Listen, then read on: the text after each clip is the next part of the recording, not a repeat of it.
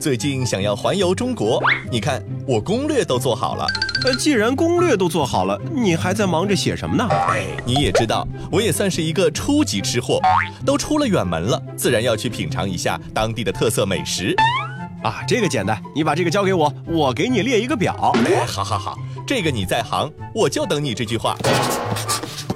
好了，你看看吧。照着这个吃，保准你满意。哎呦，你还真是一位行家里手。呃，宁夏滩羊、北京涮羊肉、简阳羊肉汤、内蒙古烤全羊，好，好，好，各种做法都有了，我喜欢。哎，不过不对呀，怎么都是羊？哎，你以为我没有吃过羊肉？当我养不啊？啊不不不不不，呃，中国地大物博，各地羊群众多，这么多羊肉吃下来，保准你根本不会觉得腻。那我最喜欢吃的遵义羊肉粉，你怎么没有啊？哎，你看你都吃了这么多年的羊肉粉了，还是没觉得腻？再让你多吃点羊肉，不就正中你的下怀吗？嗯，好好，有道理。我这正好点了外卖，哎，今天的羊肉粉就有你的一份啦。哈哈哈！我就凭我这三寸不烂之舌赚到一顿饭了。哦，对了，上次你带我付的羊肉串的钱，呃，我就不给你了。呃，什么？怎么每次亏的都是我？环球地理，大家好，我是胖胖。各位好，我是 Tommy。古往今来的中华文明也造就了源远流长的羊文化啊！这一只羊的羊，嗯，呃，古人呢很早就把很多美好的事物打上了羊的印记。汉字中的美就是形容羊大而肥美的。说文解字呢也有美甘也，从羊从大。对美食的崇拜是华夏先民审美意识萌生的源泉，这一点从羊中也就可见一斑了。行走小百科，从中国人一直追从的善和义中，也可以看到羊的身影。《诗经》用羔羊比喻品德高尚的卿大夫。此外，羊性好群，合群是羊的一个重要特征。正所谓“谁为尔无羊，三百为群”，由此产生了“群众”一词，体现了中华民族注重群体的特征。此外，羊也讨了一个好的口彩。西汉大儒董仲舒就说：“羊，祥也，故吉礼用之。”这个羊呢，一直都是人类的好伙伴。它不仅是游牧民族主要的生活和财富资源，也是农耕社会富裕的符号，还被华夏先民选作祭拜祖宗的祀品，进而被人们赋予了情感层面的意义。千百年来，羊肉已经成为了中国人日常生活的重要组成部分。通过各种方式精心加工的羊肉，在满足华夏先民味蕾的同时，也逐渐成为了一种文化基因，渗透到了每一个国人的精神世界里面。嗯，中国的牧羊区域呢是非常的广袤，从北方的草原、荒漠往南一直延伸到华北平原、江南丘陵、云贵高原，乃至地处亚热带的海南岛。据文献记载，公元前三千年，活跃在黄河流域的伏羲氏、神农氏部落就已经驯服了犬、羊、牛这些动物。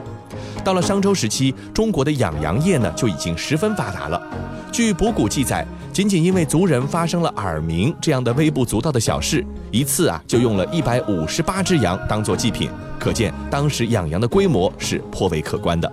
那到了先秦时期，这个吃羊肉呢，就成为了一种尊贵身份的体现，是王公贵族才能够享有的特权。秦朝统一中国之后，社会生产力得以发展，羊肉价格随着产量增加而逐渐降低。南北朝时期，大量的少数民族进入中原地区，由于战争损失了大量的人口和耕地，羊肉就成为了普罗大众餐桌上的日常菜肴。如果按照人均出栏量来算，中国牧羊最多的地区依次是内蒙古、新疆、西藏、青海、宁夏。那数量上呢，要甩开排在后面的省份，像河北、山东、贵州一大截子。羊的品类呢，也是十分的繁杂，有绵羊、山羊、黄羊、羚羊、青羊、盘羊、岩羊等等。但是主要谱系还是分绵羊和山羊两大类别。中国的绵羊呢，分属蒙古羊、哈萨克羊、藏羊三大系统。而山羊则以黄淮海地区呢分布比较多一些。我是绵羊，我是山羊。好了好了，你们都是羊，都能吃。我和他可不是一家子。我们绵羊通常身材丰满，体毛绵密，性情温顺。不过我们有点胆小，但是很合群。我们比他们有亲和力呢。我们山羊总是勇敢活泼、敏锐机智，喜欢登高，善于游走。我们属于活泼性的羊，性子来了还喜欢决斗一番。行了，你们都很好，伙伴们，把他们都圈养起来吧。在经验丰富的食客们看来，山羊肉质粗糙，普遍被认为远不如绵羊的肉呢来的细嫩。然而，对于什么地方出好羊这个问题，大家的整体看法却是出奇的一致。最好的羊不是产自水草丰茂的草原，甚至越是水草丰美的地区，羊肉的风味呢就相对越差一些。最好的羊往往都产自半荒漠化的草原。在内蒙古锡林郭勒羊的声名在外，但是在西蒙内部、西北部的苏尼特羊才是顶级羊肉的代表。在苏尼特羊中，苏尼特右旗和苏尼特左旗相比，荒漠化和戈壁草原地貌地区出产的羊是更胜一筹，而水草丰茂、景色宜人的呼伦贝尔大草原上，羊肉味道反而相对要差一些。嗯，新疆人呢也是有着同样的观点的，他们认为南疆的羊比北疆的羊呢更加美味一些，这是因为天山南北降雨量差距很大，北疆山地草原有水汽进入，降雨量和内蒙东部相当。而高山环绕的南疆塔里木盆地呢，是最干旱的地区。由于气候和地貌等因素的多重影响，形成了羊的不同品类和风味儿。世界真奇妙！在很多人心目中，中国最好吃的宁夏滩羊，同样也是生活在非常干燥的半荒漠化地区。环境严酷的半荒漠戈壁地区，羊需要储存更多能量，通常水分含量更少，干物质更多，因此风味也更加浓郁。但是在水草丰美、食物充足的地区，羊没有多大的必要去储存能量，风味物质含量低，所以口感相对较差。中国人从古代开始呢，就很注重食补的理念，同样呢，也相信食用多种野草的羊的，它的肉呢就更好吃。一些牧民认为，一平方米之内的草的种类要达到十一种以上才是好的草原，因此同一类草大片蔓延的地区看起来很美，但是往往不受羊和牧民们的欢迎。如果草原上伴生着贝母、党参、甘草、沙葱等珍贵的中草药类植物，那么更能够提升羊肉的口感和品质。由于自然条件的差异，中国每个地方的羊肉其实都不一样，做法自然也就不一样。不同地方的羊肉呢，其实也没有所谓好坏之分，有没有膻味呢？其实也不是一个绝对的标准，只要你喜欢就行了。嗯，不过真要说标准答案，倒也有一个。大多数中国人心中最好的羊啊，都是产自于他们的家乡。那接着呢，我们就挑几个比较有代表性的地方，一起去品一品那里的羊肉。宁夏被公认的优质滩羊。宁夏盐池县呢，具有得天独厚的天然地理环境，盐池地区野生草药有二十多种。盐池地区的水域呢，富含无机盐，滋养了滩羊，成为了中国公认的优质羊肉。滩羊肉的色泽呢是比较的鲜红的，脂肪乳白。分布均匀，含脂率呢比较低，肌纤维呢是清晰致密，有韧性和弹性，外表呢有风干膜，切面呢是湿润而且不粘手。内蒙古不可错过的烤全羊，这溯源起来，内蒙本地菜式手把肉和烤羊都是正经的蒙古料理。烤全羊是内蒙人在重大节日庆典或者是招待贵客的时候才会上的名菜，是一道绝不可错过的美味。嗯。烤全羊呢，一定要选择膘肥体壮的一到二周岁的小绵羊羔，在羊肚子里呢加入调料，然后将整只羊架在火上烘烤。烤的时候呢，还要不断的翻转，确保烤得均匀。这个期间啊，要在表面刷酱油、糖浆、香油等，一直要烤上三到四个小时，直到羊肉色泽金黄、外焦里嫩、皮脆肉鲜，吃起来肥而不腻，极其美味。北京永远的经典涮羊肉。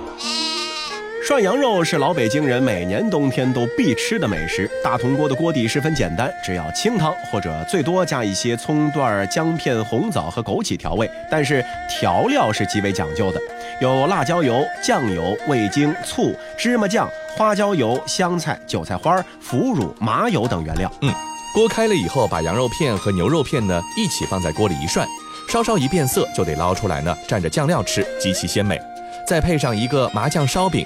几瓣糖蒜，从里到外呢都会吃的，让人觉得暖洋洋的。四川冬天暖身必备的羊肉汤。四川简阳羊肉汤在巴渝地区是家喻户晓，已经有一千多年的历史了。简阳羊肉汤做法呢是将羊肉和羊杂放入由羊骨头和猪骨头一起熬制的高汤之中煮熟，并且在空碗中放入辣椒油、花椒粉、盐、味精、葱花等调味料。将煮好的羊肉连汤一起倒进装了调味料的空碗中，就可以食用了。喝上几口热辣辣的羊肉汤，冬天的寒意立刻被驱散了。新疆翻着花样的各种洋菜。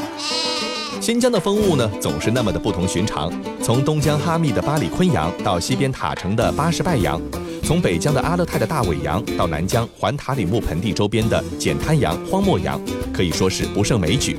新疆羊肉呢，尤其以烧烤名满天下。除了烤肉，还有孜然羊肉、手抓饭等等。菜式呢，大多用料是洋葱、孜然和番茄这些东西。这个羊肉抓饭啊，算得上是新疆的招牌之一了。抓饭里面呢，一般都是羊排，再配上黄红萝卜和皮牙子。皮牙子就是我们说的这个洋葱啊。最后呢，上面撒上葡萄干就行了。此外，无论是最普通的烤串，还是红柳烤肉、架子肉、馕坑肉，新疆人啊都能做成羊肉中的极品。上海江南水乡的香甜羊肉。上海的羊肉呢，大多是来自江苏的藏书羊肉。或者是上海崇明岛出产的白山羊，红烧的做法呢，既符合上海人喜欢酱香菜肴的口味，又可以适当消除山羊肉的膻味儿。红烧羊肉选用的是羊腿肉，先是用大火炒到变色，然后放入黄酒、酱油、冰糖等东西呢，小火慢炖。出锅以后的红烧羊肉色泽深红，皮肉相连，肉质鲜嫩软糯，甜咸适中，让人极有食欲。You've gotta meet this fella living down on the farm Because he's pretty cool and mellow. He's the king of the barn. When there's mayhem in the meadow He keeps his crew on track for all his legendary adventures. They should put up a plaque for Shaun the Sheep. He's Shaun the Sheep. He even mucks about with those who cannot bleat. Keep it in mind He's one of a kind. Oh, life's a treat with Shaun the Sheep He's shown the sheep, he's shown the sheep, he's shown the sheep, he's shown the sheep. He doesn't miss a trick or ever lose a beat. Perhaps one day you'll find a way to come and meet with Shaun the sheep. He's a brave, courageous leader, and he's not a road recruit. He's a friendly kind of geezer who's remarkably astute. He's a father of invention with a charismatic knack for causing havoc in the pasture behind the farmer's back. Uh, he's shown the sheep, he's shown the sheep. He's not afraid to make the intellectual leap. For brains and guile, with a wink and a smile, you can't compete with Shaun the sheep. La la la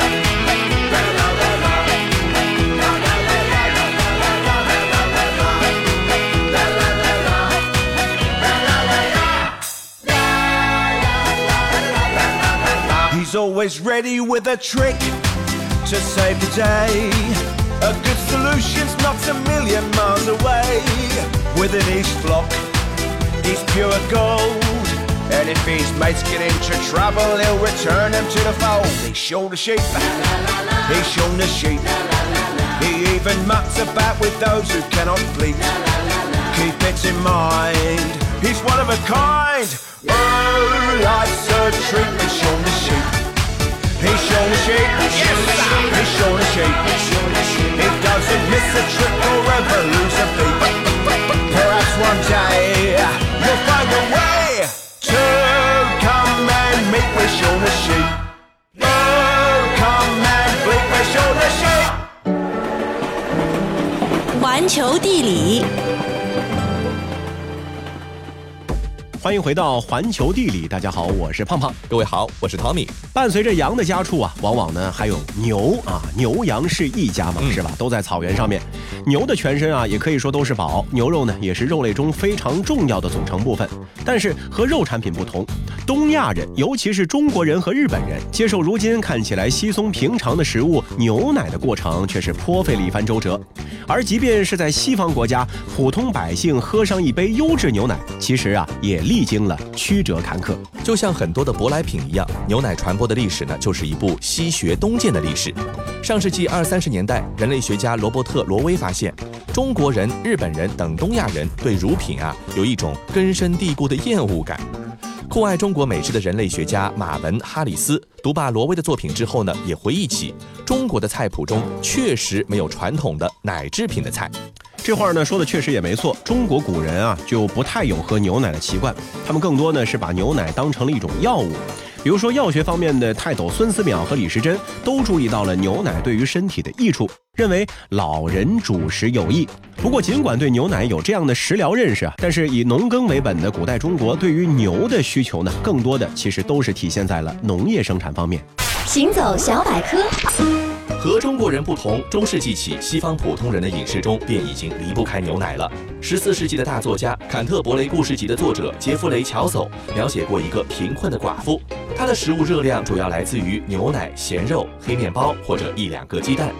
斯汤达在《红与灰》中写到于连对那些出身农村的修士们的生活的想象，说他们喝的是发酸的牛奶，吃的是粗黑的面包。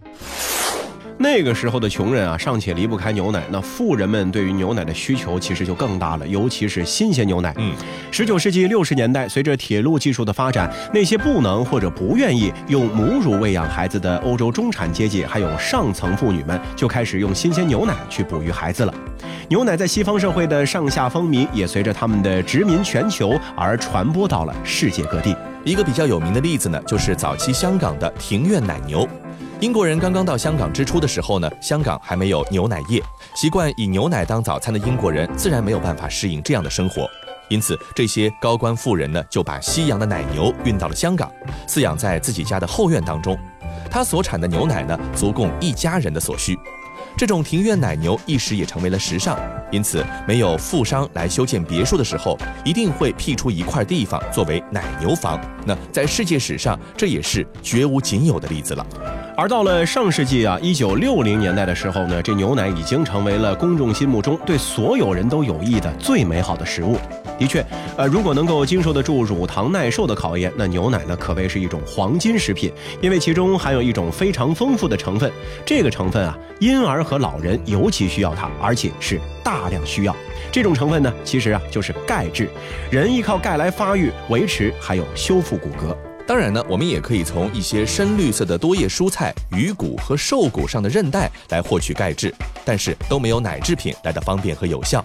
随着超高温瞬间灭菌法的诞生，经过超高温瞬时灭菌的牛奶可以在常温下保存四十五天到六个月之多，更容易呢进行储存和远途运输。那牛奶呢也开始逐渐逐渐地走进了千家万户。世界真奇妙。在很长的一段历史时期里，西方国家的许多食物都有着阶级属性，牛奶也不例外。这也是饮食人类学研究中的重要观点之一。穷人吃不到富人的食品，富人吃不到贵族的食品，贵族则偶尔吃一顿穷人的食品，又会惊为天物。这一食物的阶级链条从很久就开始了。历史学家费尔南多认为，在远古时代，有的人开始掌握比别人多的食物资源。这时，食物便成为区分社会的机制，可以显示人的等级，衡量人的地位。有一个有趣的现象就是啊，在人类历史的很长的一段时间里，食量巨大的人都享有一定的威望。一方面呢，是人们对于量大有一种崇拜；另外一方面呢，是因为只有有钱才能够这样随意吃喝。但是这一现象随着现代化的到来呢，而不断的瓦解了。近几百年来，全世界啊可谓是处于一场平等主义风暴之中，贵族和平民、男人和女人、西方和东方，在竞争合作中都逐渐的是趋于平等了。那到了今天呢，贵族制已经不再是主流，人人平等则成为了全世界的潮流和现实。那随之而来的现象就是平民也能够享受到贵族一般的待遇，自然贵族们的食谱也就逐渐的平民化了。有一个例子呢，就可以说明问题。当年法王路易十四的厨师啊，不守秘密。通过烹饪书的方式，把宫廷的食谱呢扩散开来，宫廷菜呢就泄露到了民间。一开始呢，人们只是高高仰望并且憧憬它，后来呢，却把这些菜谱当成了规范。于是，西方国家富贵群体的餐桌开始出现了宫廷化的趋势，宫廷呢也就被渐渐的消解了。而在近代中国，各种各样的皇家食谱的名头，也是这一平等主义运动的一个结果。就这样，贵族在饮食方面的追求，成为了普罗大众的追求。这其中，除了有对贵族阶级的模拟和追捧的原因之外，更主要的原因啊，或许就是贵族素来对于食物就有一种高品质的追求和欣赏水平，故而他们的食物呢，往往也是品质最好的，或者是品质比较好的。一个人是否是贵族，判断标准就是对于食物的欣赏水平。牛奶也反映了这样的一种判断标准。啊，可能扯得有些远，我们还是说回牛奶的话题。英国的泽西牛奶呢，就曾经是贵族们赖以炫耀身份的一种标志。嗯，泽西牛呢是英国本土的知名奶牛品种，原产于英国南部的泽西岛。这个品种的牛呢，以产奶乳脂率高而闻名。和荷斯坦奶牛相比呀，泽西牛的体型更小，单位体重产奶量就更高，而且牛乳中的营养就更丰富，乳汁浓厚，风味很棒。它的鲜奶乳制品呢，也是备受欢迎。泽西牛奶清甜顺滑，而且营养丰富，被奉为英国皇室贵族的特供佳品，并且流行于英国的上流社会。泽西牛早在十八世纪呢，其实就已经是闻名于世了。那为了保持这个品种牛的自然繁育，一七六三年，英国政府呢是曾经发布禁止其他品种牛引入泽西岛的法令。一七八九年，又进一步的强化了这个法令。英国政府啊，还特别为泽西奶牛编著出版两种登记簿，并且专门成立泽西牛种协会，致力于改进泽西岛的泽西牛繁育。一八五零年的时候，第一批泽西牛呢输入了美国。到了一八六六年，美国也建立了泽西牛的两种登记簿。各国所饲养的泽西牛的产奶量也以美国泽西牛呢为最高。美国泽西牛协会成立于一八六八年，到了一九九九年的时候，已经有超过十五万头牛列入在案。不过，经过这么多年的变化，泽西牛奶呢，也早就是普及于大众家庭了。虽然说喝一杯牛奶呢，现在已经是许多人再平常不过的生活习惯了，但是啊，牛奶终究也不是生活的必需品啊。即便不喝牛奶呢，我们也可以通过其他的方式保持健康。可水就完全不一样了，安全合格的水是人赖以生存的基本需求。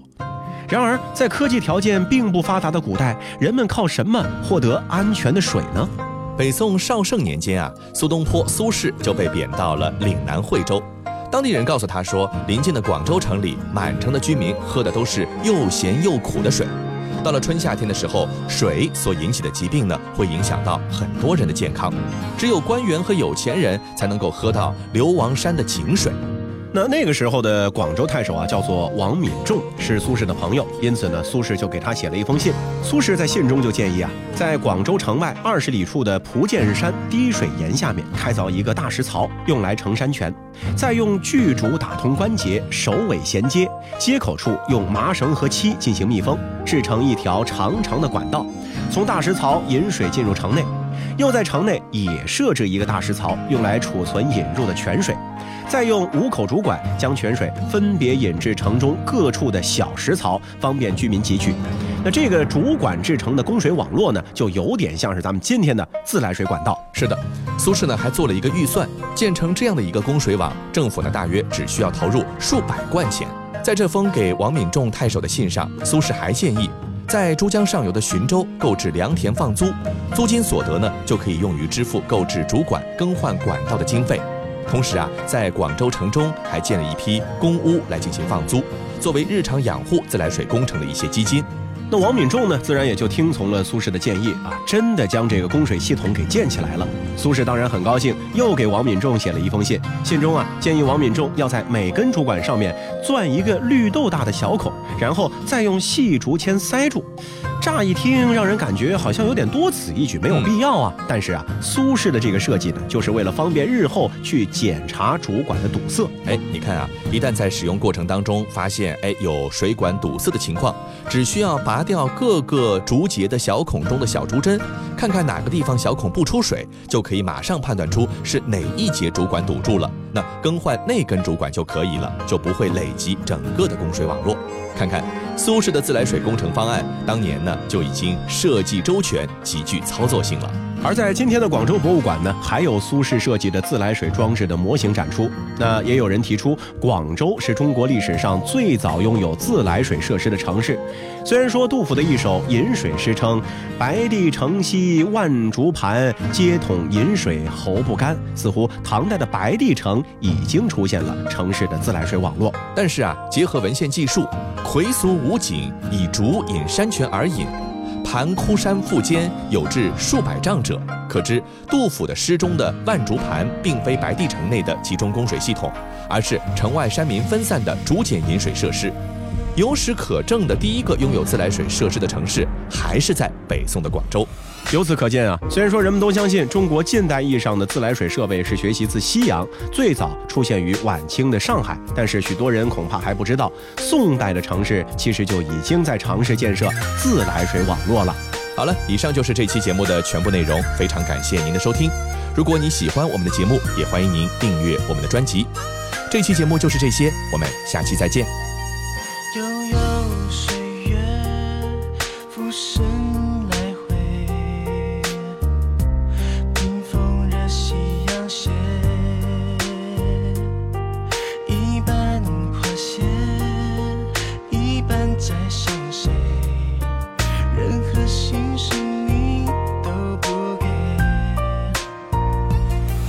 幽静的夜如死长夜我辗转难入睡